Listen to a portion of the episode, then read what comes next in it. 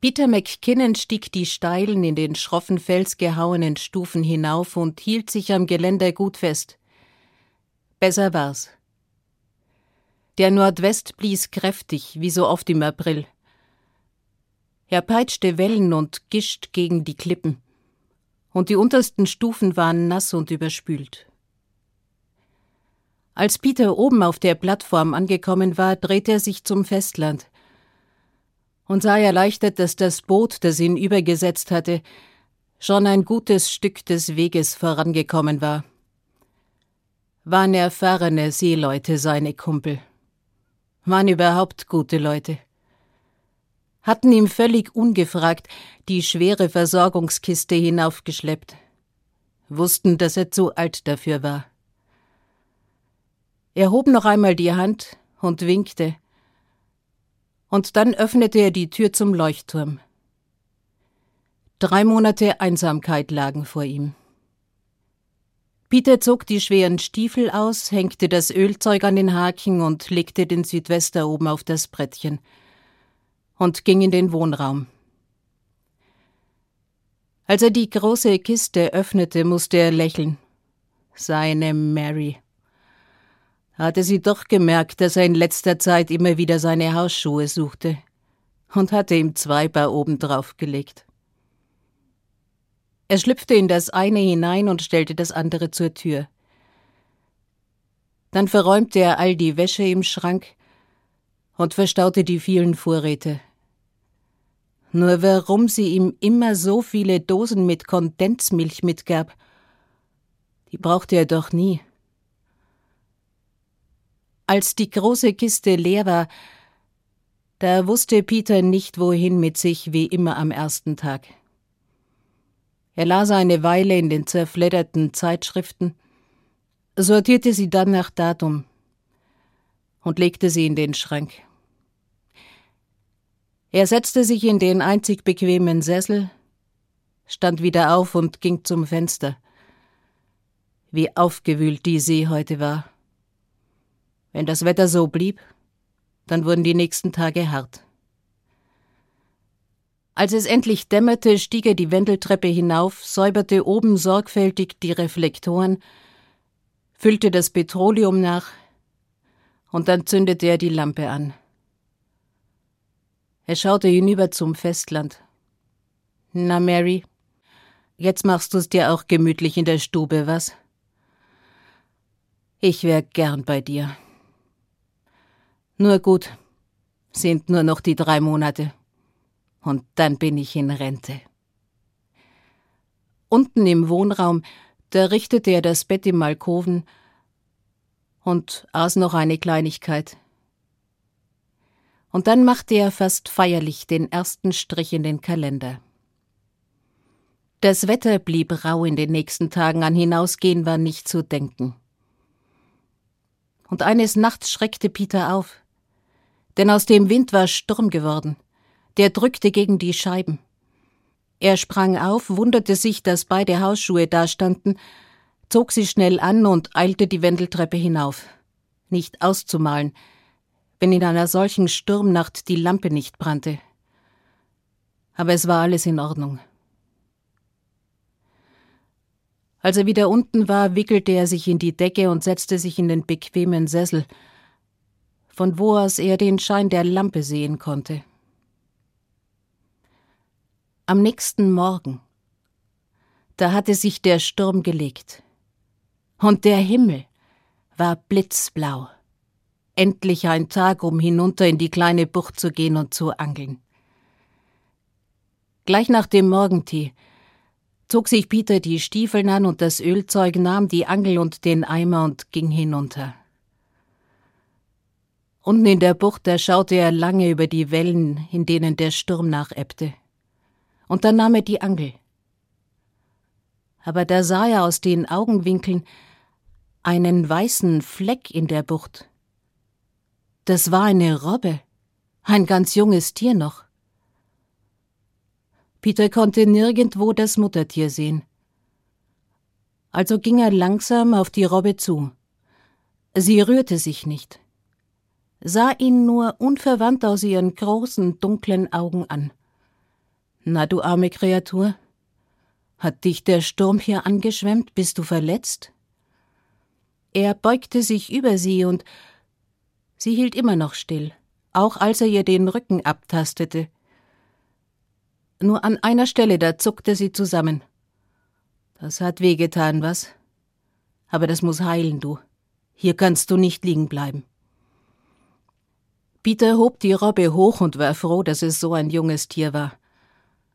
Und Oben im Leuchtturm, da wusste er erst nicht, wohin mit ihr. Und da legte er sie kurzerhand auf sein Bett. Bin gleich wieder da. Zieh mir nur Stiefel und das Zeug aus. Als er wieder in den Raum kam, da schlug sie ein klein wenig mit der Schwanzflosse auf das Bett.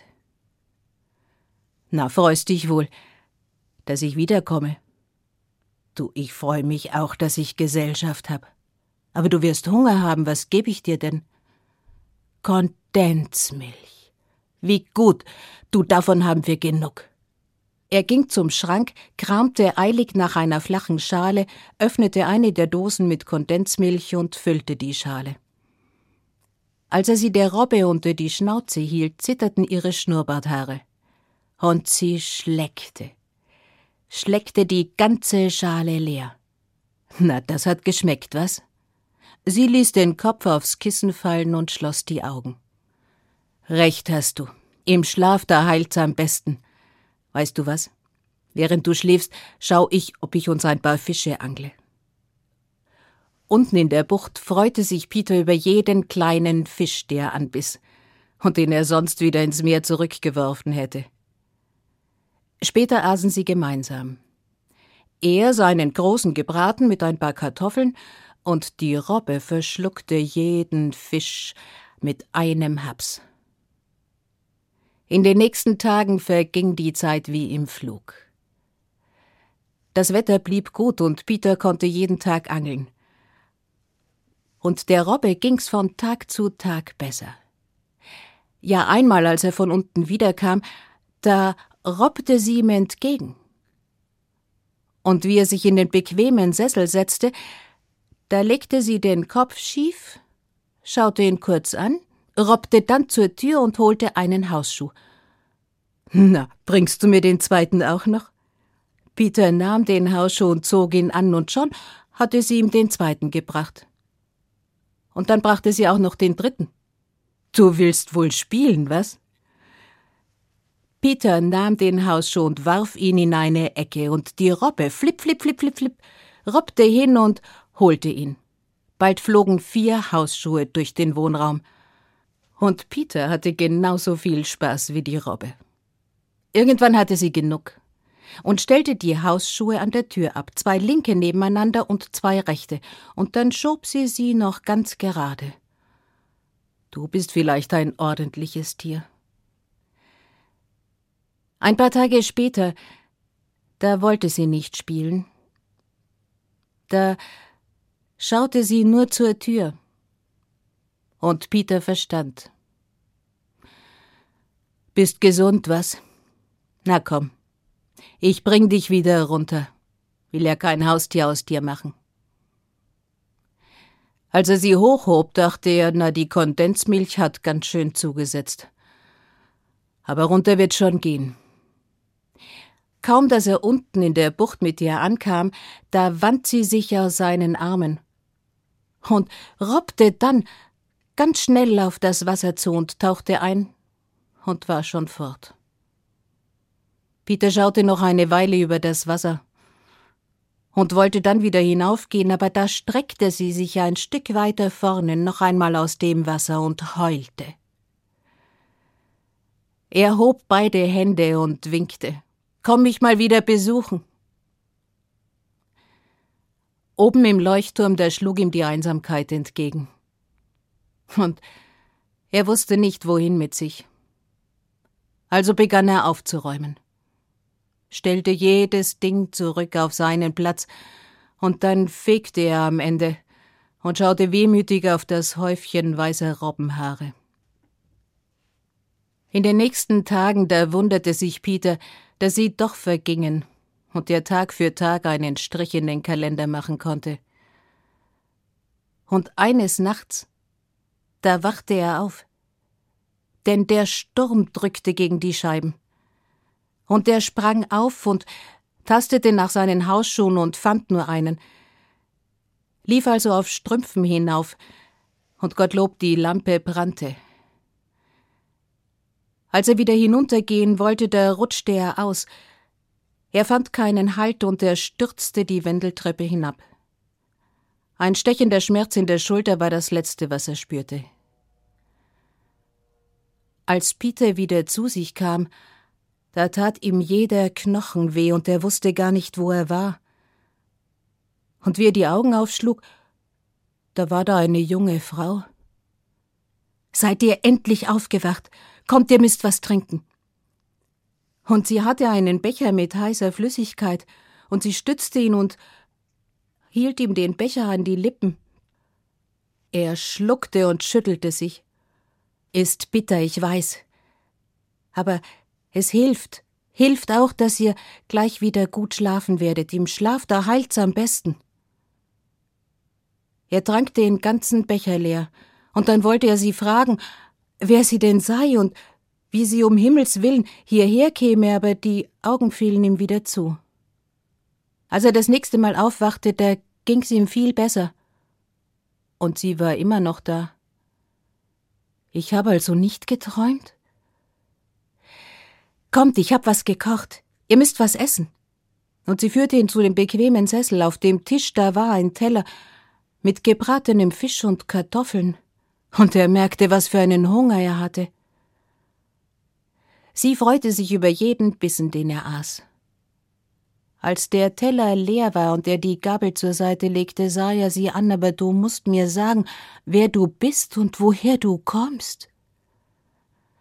Sie nahm den Teller und drehte sich weg. Wie ein Fisch im Wasser weicht sie mir aus. Und da gab er sich die Antwort selbst. Du warst bei dem großen Sturm draußen, was? Bist gekentert und konntest dich grad noch hierher retten? Und da nickte sie und er dachte, wird nicht alleine draußen gewesen sein. Wer weiß, wen sie verloren hat. Aber für mich war das ein großes Glück. Und da drehte sie sich zu ihm um und lachte. Ich hab, ich hab mich auch um alles gekümmert. Die Lampe hat jede Nacht gebrannt und seht nur, ich hab auch die Striche im Kalender gemacht. Und da schaute er zum Kalender. Du, es sind ja nur noch ein paar Tage und dann holen sie mich. Und dich? Du kommst zu uns. Meine Mary und ich, wir haben uns immer eine Tochter gewünscht.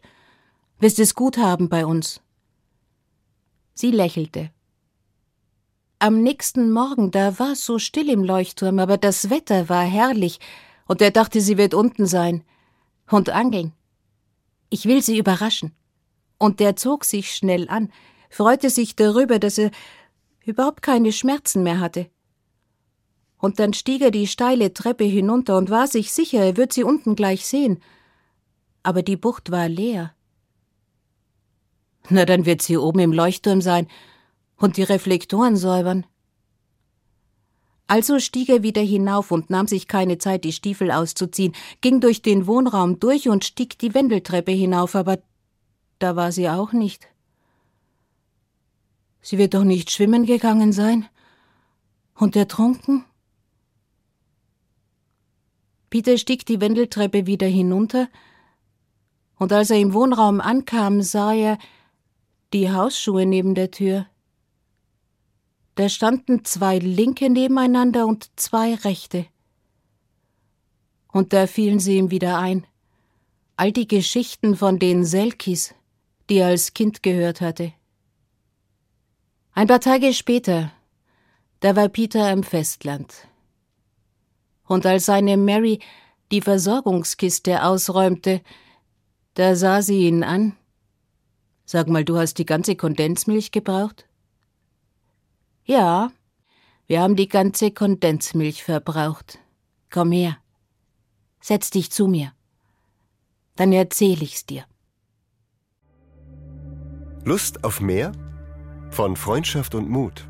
Geschichten für Kinder der Podcast für Kinder und Familien auf hr2.de und in der ARD Audiothek.